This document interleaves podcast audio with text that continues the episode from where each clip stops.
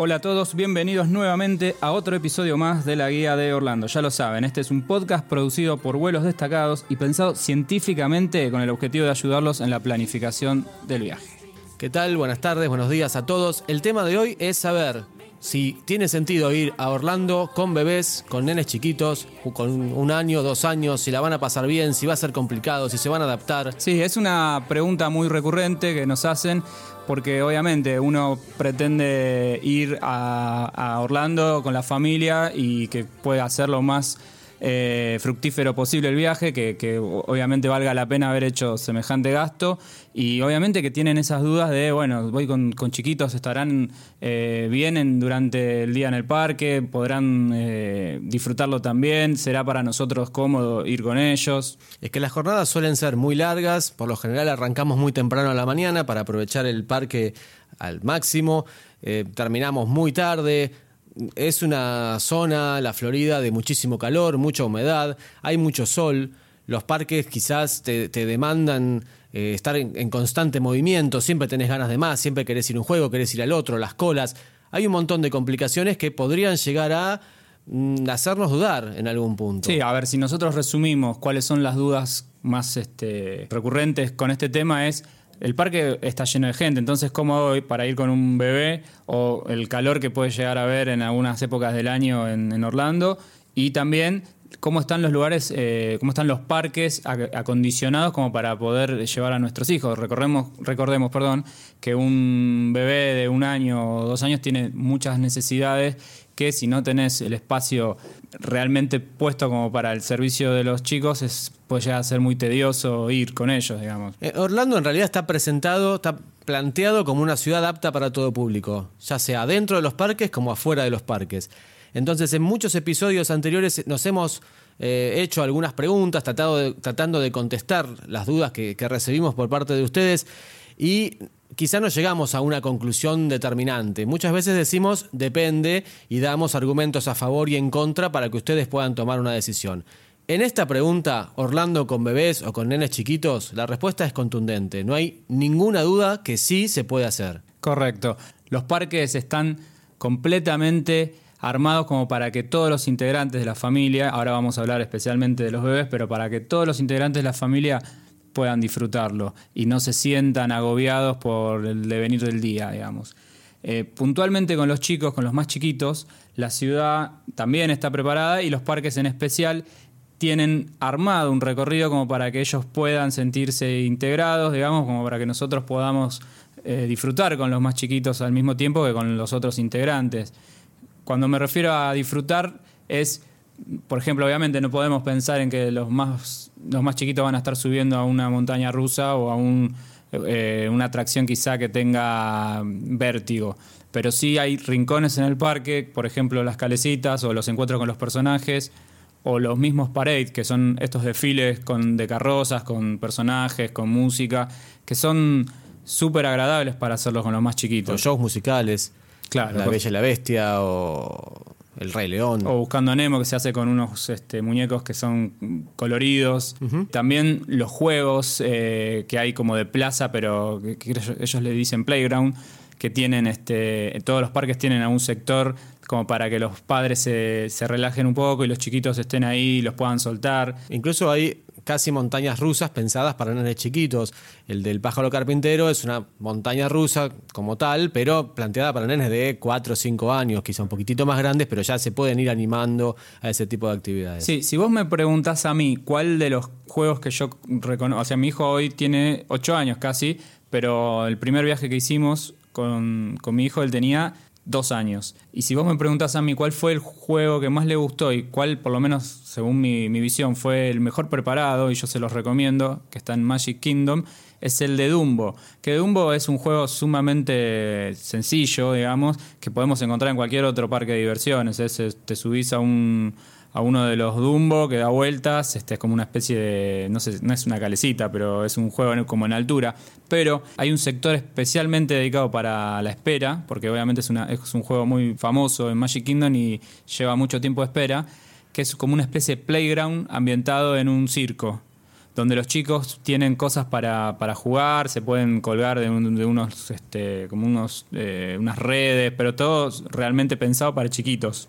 Y lo van a disfrutar muchísimo. También vale la pena aclarar, me parece, en este punto que Orlando y en general todo Estados Unidos está muy preparado no solo para la vida con los bebés, sino también para integrar a los adultos mayores. Y los parques no son una excepción en esto. Más adelante podemos dar algunos detalles sobre, sobre esta situación de, ir con gente que a lo mejor tiene problemas de movilidad o gente que no está con la energía suficiente como para bancarse 10, 12 horas de, de caminata al sol todo el tiempo. Sí, hemos leído muchas veces a padres con dudas de llevar a sus hijos a, a Disney, en este caso puntual.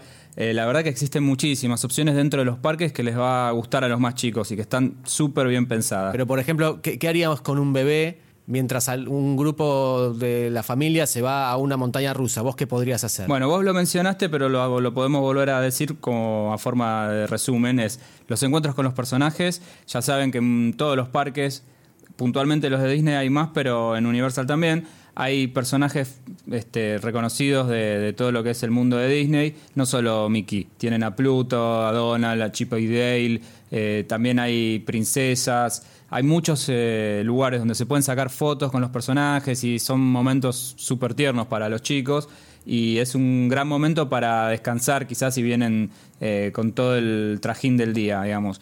Lo que ya mencionamos previamente, los desfiles con los personajes, los parades, eh, que eso se da entre una y dos veces en el día, donde, donde todos, este, se, la calle principal se suele cortar y toda la gente se pone alrededor, digamos, para poder dejar pasar a las carrozas y bueno, son todas muy coloridas, este, hay música que es funcional al desfile, eso a los chicos les gusta mucho. También los juguetes, esto a mi hijo por lo menos le encantaba, los burbujeros, que típico burbujero que se compra para un niño en cualquier plaza.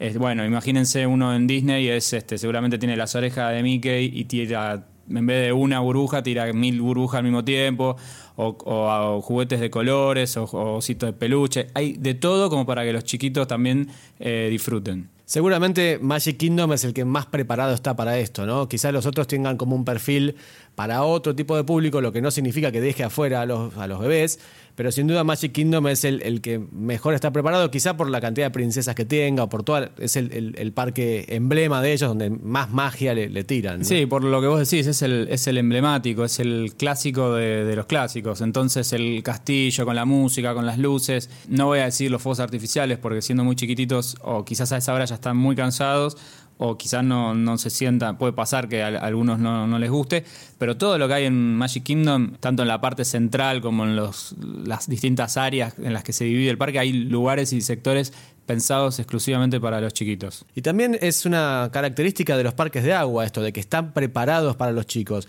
Sabemos que los parques de agua obviamente van a poder ser disfrutados mucho más en las épocas veraniegas, si bien en general Orlando no tiene un clima demasiado agresivo, pero enero y febrero puede llegar a darse el caso de encontrar en algún este, verano del hemisferio sur, tener allá un poco de frío, 5 grados, 10 grados, que no sea tan cómodo ponerse la malla.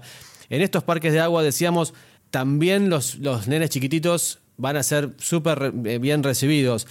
Por supuesto que no van a poder aprovechar el 100% de los juegos. Hay muchos toboganes bastante, de bastante vértigo que, que no van a estar aptos. Incluso hay eh, en la puerta de cada juego hay una medida mínima. Eh, De altura que mucha- tenés de que tener para poder que entrar. nene tiene que tener, que muchísimas veces los, los chicos se los ve como angustiados porque no pueden entrar a, a- a determinado juego porque tiene que ser un metro diez, un metro, depende dónde lo- le, le- le ajuste el cinturón de seguridad en el caso de que sea un juego con un poquito más de, de- de violencia. Pero más allá de eso, eh, sin duda hay piletas bastante tranquilas, hay, hay muchos juegos de agua que los chicos van a poder entretenerse, hay incluso hay algunos con, que, que se disparan agua entre los distintos chicos, entonces vas a encontrar como una especie de parque acuático exclusivo para nenes de 2, 3, 4 años y que muchas veces incluso se ve a, a los hermanos mayores e incluso a los padres o los tíos o, Participando en de esos juegos porque se, se termina armando una, una guerra de agua o una corrida entre medio de, de- de esas cataratitas muy entretenidas para todos, además con, con 30 grados de temperatura, o sea, termina siendo una- un gran programa para toda la familia. Sí, es fundamental el uso de pañales de agua, se los van a decir allá, pero ya lo, pueden tener este, en cuenta. Eh, obviamente tienen que usar pañales de agua y hay lugares exclusivos para que también también descansen. Hay, hay eh, reposeras ambientadas, este, sombrillas.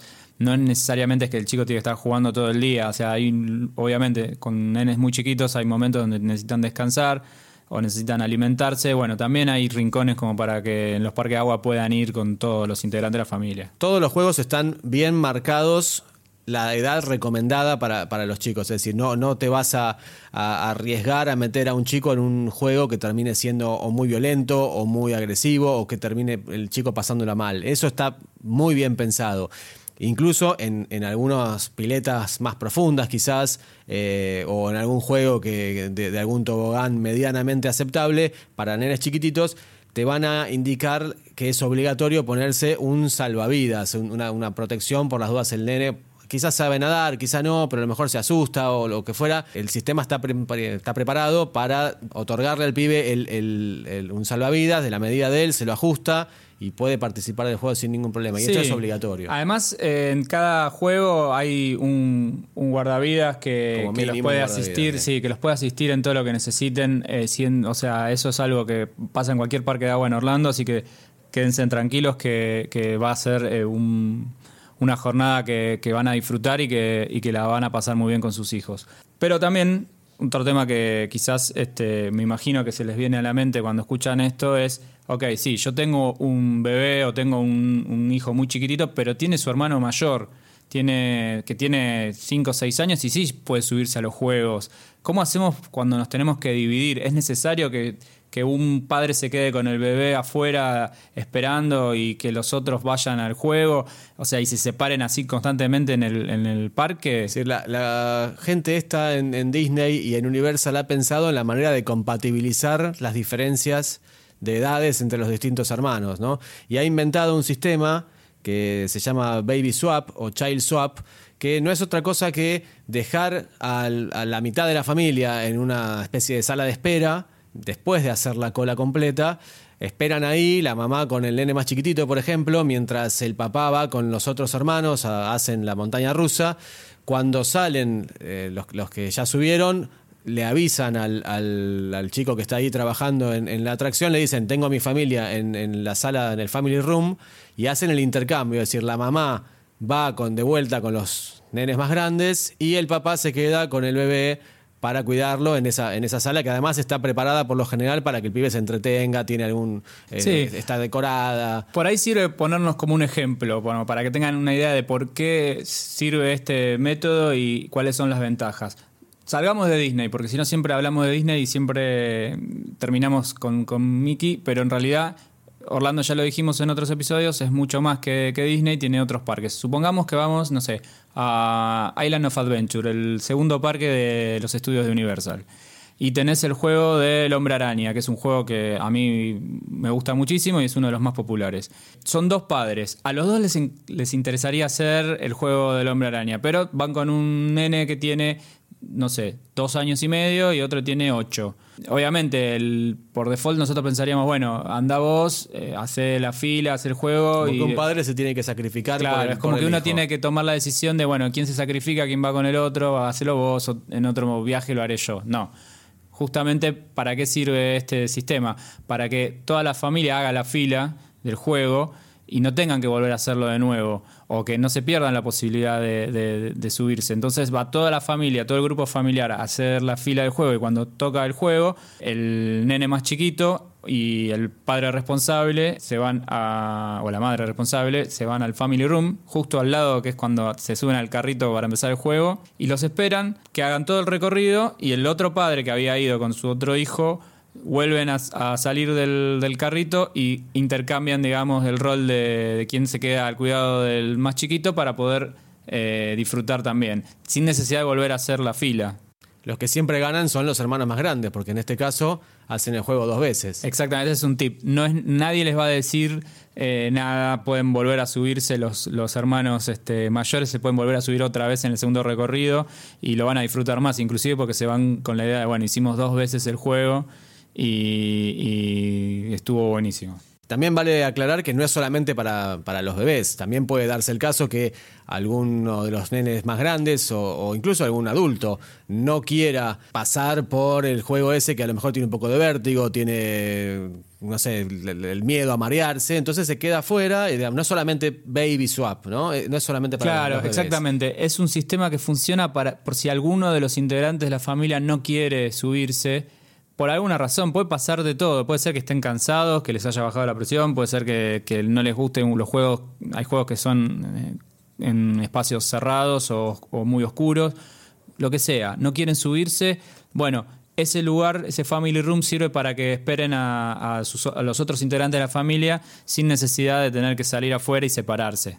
Bien, otra estrategia quizás para, para ir a los parques con nenes chiquitos y que hay que tener en cuenta es que las entradas que uno compra, tanto para Disney como para Universal, son válidas por todo el día.